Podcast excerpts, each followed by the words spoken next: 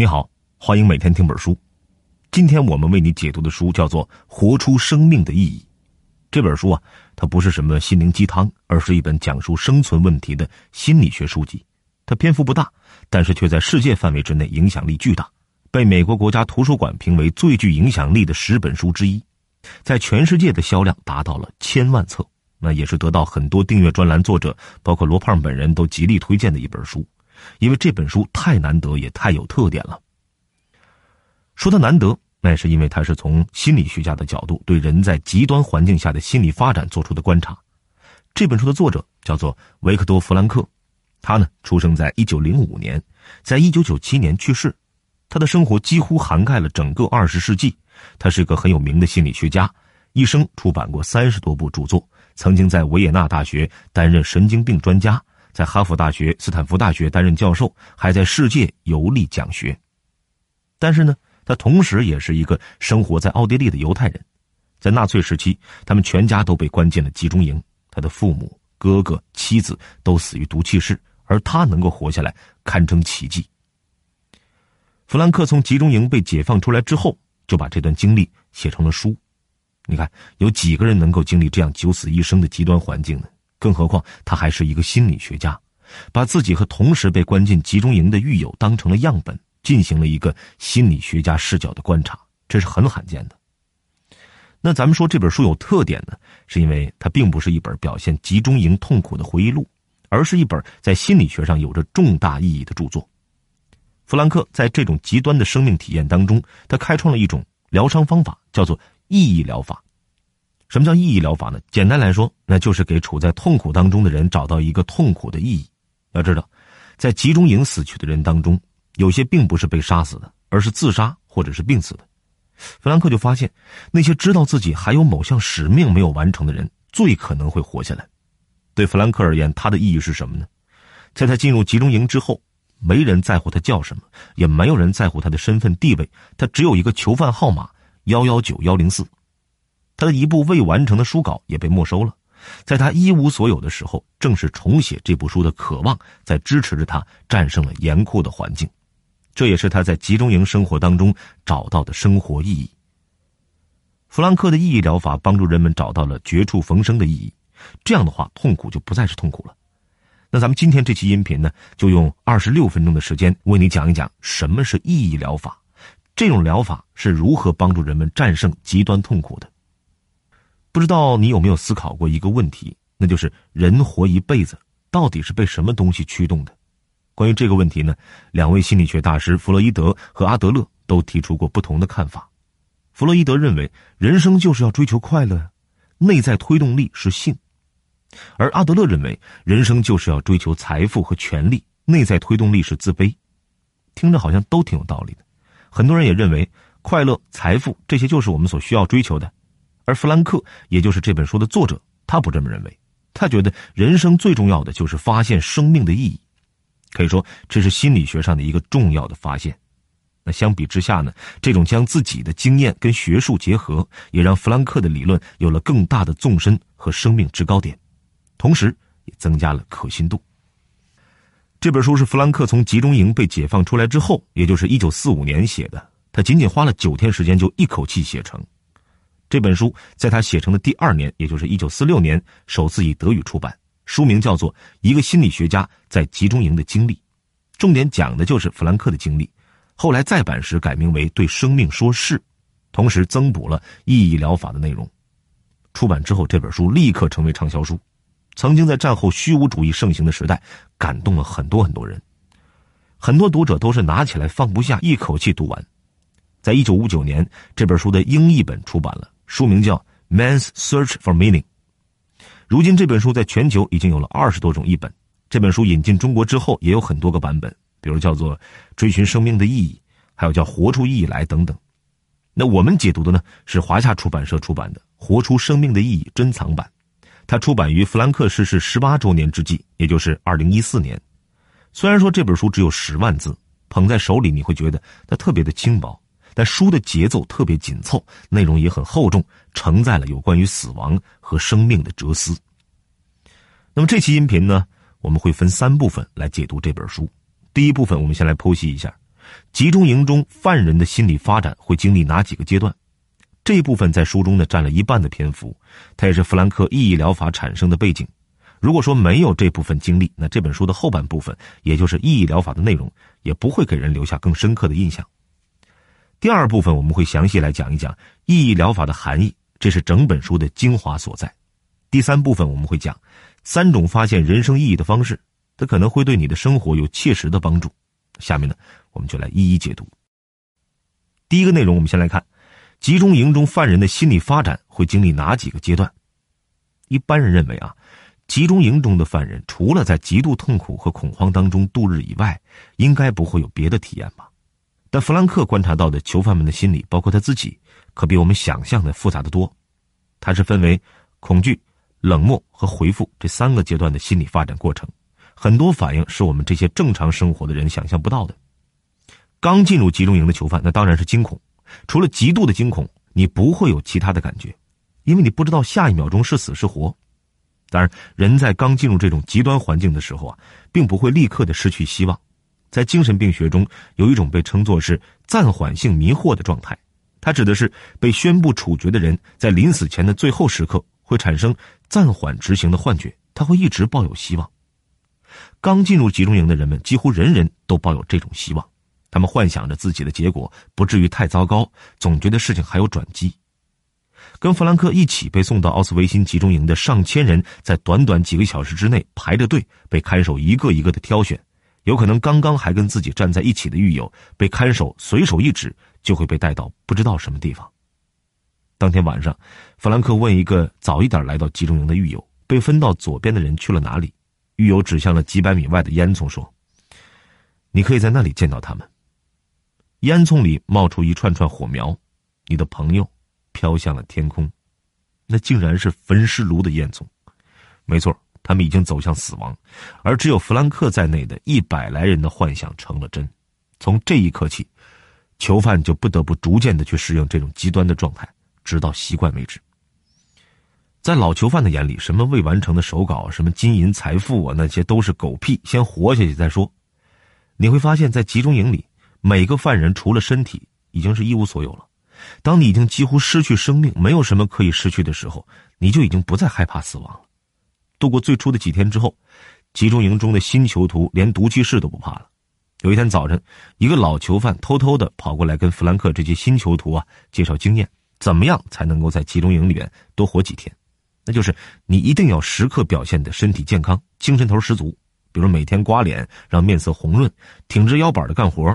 就算脚上磨出了泡，也不能走路一瘸一拐的，否则一旦让看守发现你身体虚弱，就会立刻被送进毒气室。说到这儿，这个老囚徒指着弗兰克对其他人说：“他看上去就是会被选中的人，所以你们不用担心了。”正常的环境之下，谁要听了这话，一定被吓死了，或者是勃然大怒。但是弗兰克当时的反应只是笑了笑。这种让人出乎意料的反应，在不正常的环境里反而是正常的。大多数犯人会出现一种好奇心，是一种对自己能否脱险、是粉身碎骨，还是仅仅受点轻伤的好奇。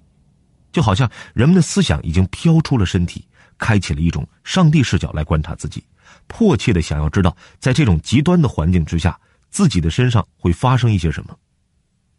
弗兰克的反应就是这种旁观者视角。看看自己能忍受多长时间不刷牙不洗澡，严重缺乏维生素，一天只有一片面包，睡眠不足。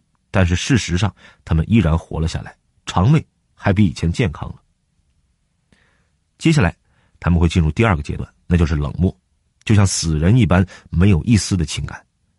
之前他们不忍目睹别人受罚，现在他们对周围的死亡已经习以为常，只是呆呆的看着别人被鞭打。一个刚刚还在跟自己交谈的人。没过多久，可能就会变成一具尸体被拖走了。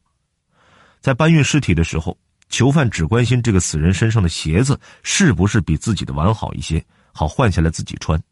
很可能一觉醒来，你会发现有些人并不听从看守的指挥爬起来干活，只是躺在那里抽仅剩的一根烟。不管看守怎么抽打他们，他们也不会动弹。这说明他们已经进入了死亡状态。结果也就只有一个，那就是被送到毒气室。进入这个状态的犯人，再没有什么能够打动他们，顶多会盼着自己能够生几天病，生病是非常幸运的事儿，因为你可以干几天轻松的活听到这儿，你可能会奇怪，就是人为什么会变得这么迟钝，对任何事情都不关心？其实，这只是人在极端环境下自然生出的一种自我保护机制。因为人们无望摆脱这种渺茫的状态，所以呢，用冷漠的外壳把自己包裹起来，让自己的感受力变得迟钝一些，免得受到外界刺激。这时候，人们的内心生活已经退回到了原始水平。一有机会，就会在一起讨论食物问题，用幻想暂时的填满饥饿的肠胃。就连每天分到的唯一一片面包，囚犯们都会正儿八经的讨论：是应该一次吃完，还是分成几份吃？可想而知，集中营的生活已经匮乏到了什么程度。在他们看来，与生存无关的任何东西都可以被忽略。犯人们的冷漠也影响着他们的情绪，他们不怕死亡，却极其害怕做决定。因为每一个决定都是关乎生死的，需要在几分钟内拿定关乎自己生死的决定，就像在遭受地狱的折磨。他们宁可逃避，不做决定，听从命运的安排。这是囚犯们处在第二阶段的状态，叫麻木冷漠。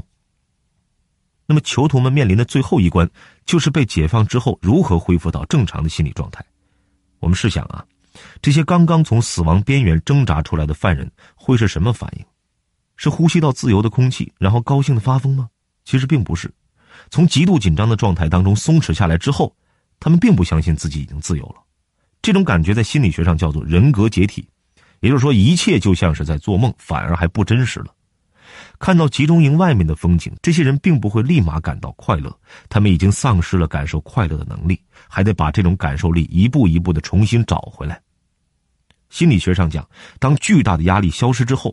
人反而会面临一种危险，就像是潜水员没有经过减压，快速的从深海上浮到海面时，身体会受到很大的损害一样。从集中营当中走出来的人可能会出现道德出轨，你比如，有些人会觉得他终于可以随意的挥霍自由了，于是他们在摆脱残忍折磨之后，把自己变成了压迫者。一个在集中营待过的人，就曾经把一只胳膊伸到弗兰克眼皮子底下，发狠的说。如果我出去之后不让我这条胳膊染上鲜血，我就把它锯掉。你看，曾经的苦难变成了他们为所欲为的借口。有的人在出狱之后，经过麦田，还会故意的狠狠的踩上几脚。他说：“我的妻儿都死了，我也差点死掉。你们知道我经历了什么吗？踩扁几根麦子又算得了什么呀？”你看，他这是在加倍的报复社会。除了这种道德出轨以外，从集中营出来之后的犯人啊。还可能会面临理想的破灭，曾经支撑着他们活下来的力量，也就是家人的等待已经不存在了，等着他们的是亲人已经死去的消息。这时候他们才发现，其实苦难并没有结束，这一关是最难过的，也急需要心理治疗师的帮助才能够去恢复。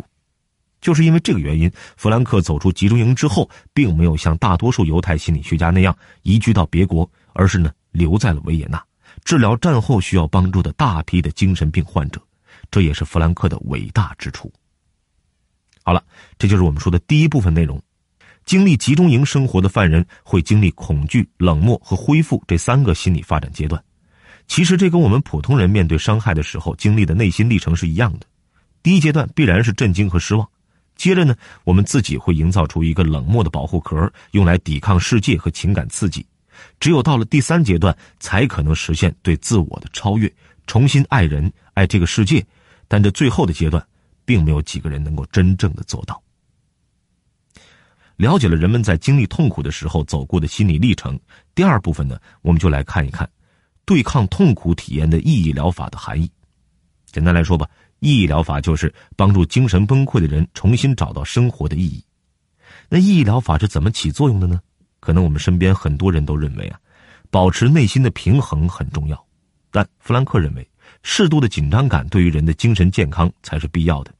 你看这个认知啊，有点反常识，但是想一想，我们身边就有这样的例子，比如刚刚退休的人，没有工作压力之后，反而一下子整个人都没有什么精神头了。再比如，你忙碌了一周之后，到周末终于可以无脑歇两天了，但是反而会觉得有点空虚和厌倦。哎，这还有一个专有名词来形容，叫做“星期日神经官能症”。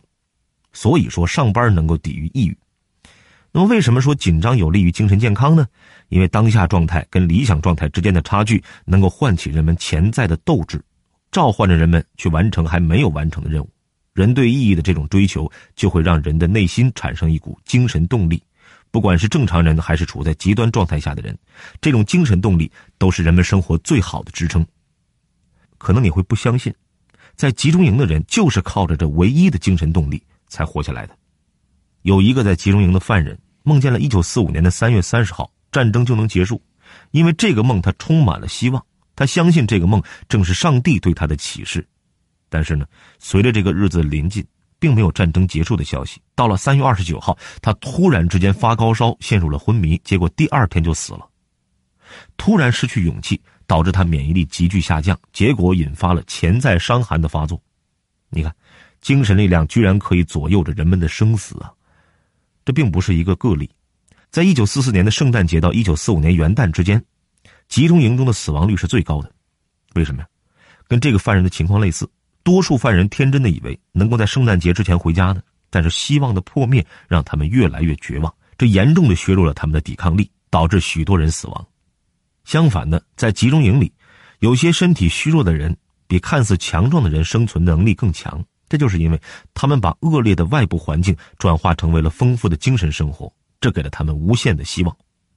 所以，即便是在集中营这种极端环境下，犯人最终成为什么样的人，仍然主要取决于他自己内心的决定，而不单单的取决于集中营生活的影响。不得不说，人们一直拥有自我选择的自由，是选择抛弃生命，还是把苦难当成磨刀石，把忍受痛苦转化为对内在力量的考验。不同的选择使人生具有了不同的意义。有极少数人能够将困苦的环境看作使人道德完善的机会。通过自我超越，达到了人生意义的新高度。这是从集中营归来的幸存者最为光辉的体验，就是懂得在承受所有痛苦之后，再也不用恐惧任何东西了。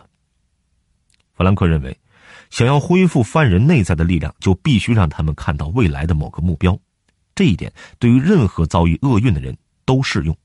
这就是意义疗法的内涵。咱们举个例子，你就能够知道意义疗法的神奇之处了。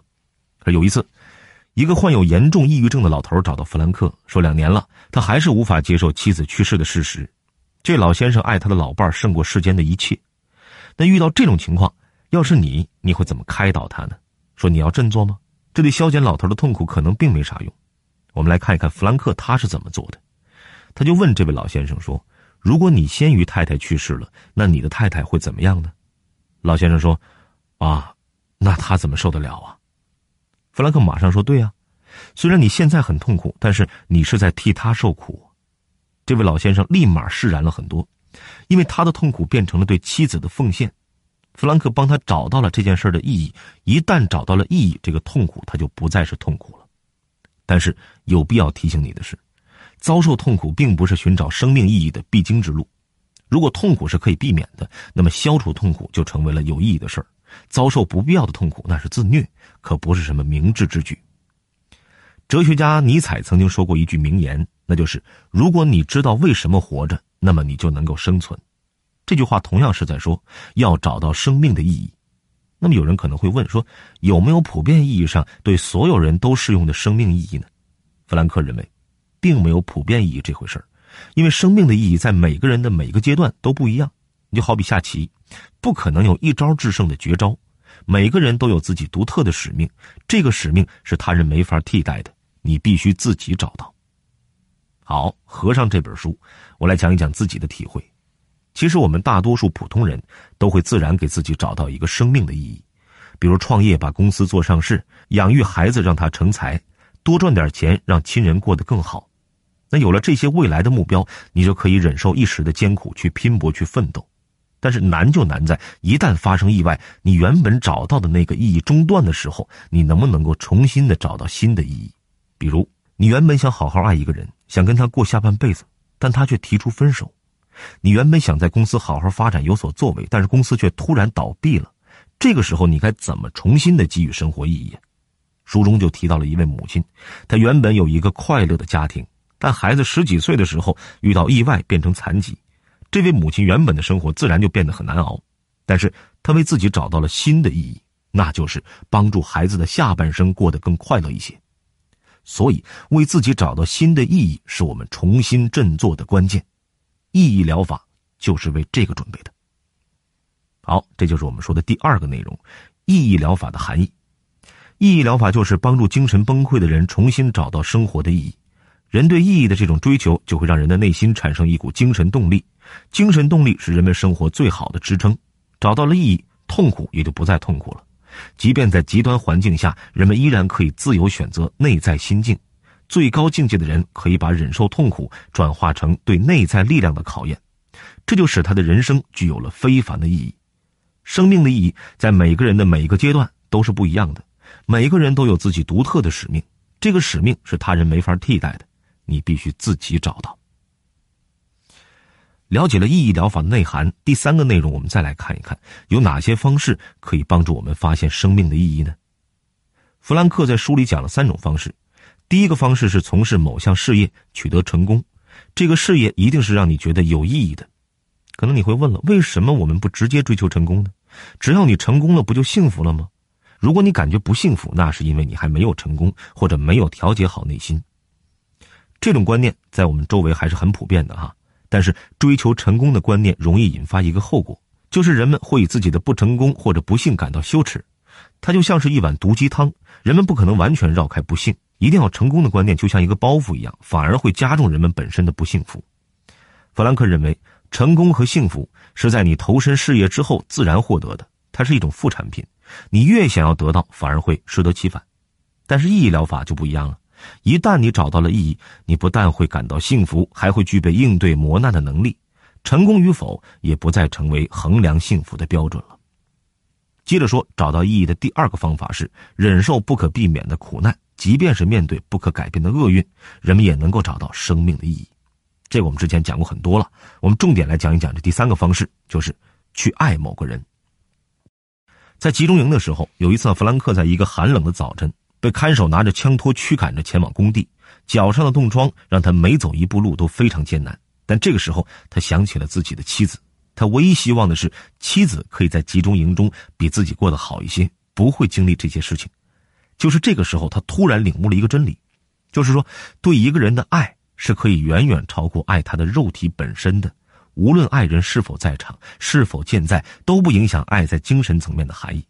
在集中营这种生活极端匮乏、人们高度紧张并且一无所有的时候，哪怕是对爱人片刻的思念，就可以让人领悟幸福，获得精神的满足。弗兰克对妻子的爱和思念，也是他在集中营中生活意义的一部分。弗兰克把爱定义为是人类终身追求的最高目标，所以它自然也是人们找到生命意义的一个方式。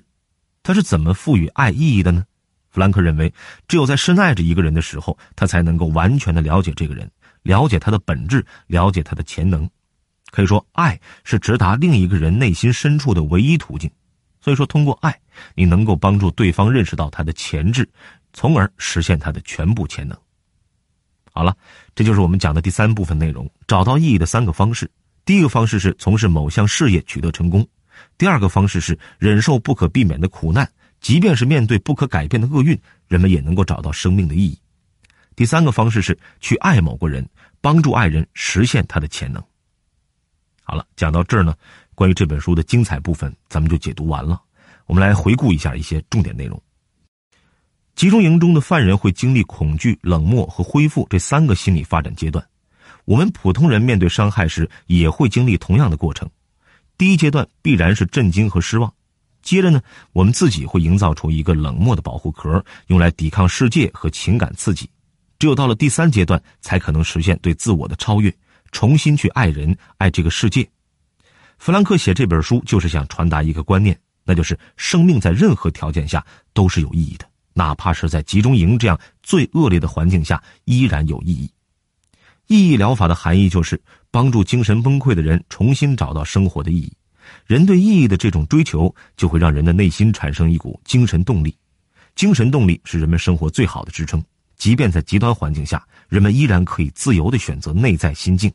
最高境界的人可以把忍受苦痛转化成为对内在力量的考验，这就使他的人生具有了非凡的意义。生命的意义在每个人的每一个阶段都不一样，每个人都有自己独特的使命，这个使命是他人没法代替的，你必须自己找到。找到意义的方式有三个：一是从事某项事业，二是忍受不可避免的苦难，三是去爱某个人。弗兰克的这本书在虚无主义盛行的时代，曾经指引了很多人。他就像是一位把痛苦的人送到快乐彼岸的摆渡人，让我们学会自己治疗自己的痛苦。有一位在战争中失去双腿的年轻士兵，叫约姆齐普尔，几次都想要自杀，患有严重的抑郁症。在读了这本书一个星期之后，发生了巨大的转变。他不再沮丧，活得庄严而神气。意义疗法教给我们的不是控制生命中发生的事，而是控制面对这些事情时的情绪和行动。在面对人生必经的苦难时，他也在提醒我们：人性只有借此机会才能得到考验和升华。学者周国平就很赞同弗兰克和他关于苦难的精神价值的观点。他说：“一个人通过承受苦难而获得的精神价值是一笔特殊的财富，因而他来之不易，所以绝不会轻易丧失。当他带着这笔财富继续生活时，他的创造和体验都会有一种更加深刻的底蕴。其实。”意义疗法强调的是非常简单的道理，那就是用积极的态度去看待事情。积极不是假装开心，而是在困难出现的时候，依然自由选择自己的心境。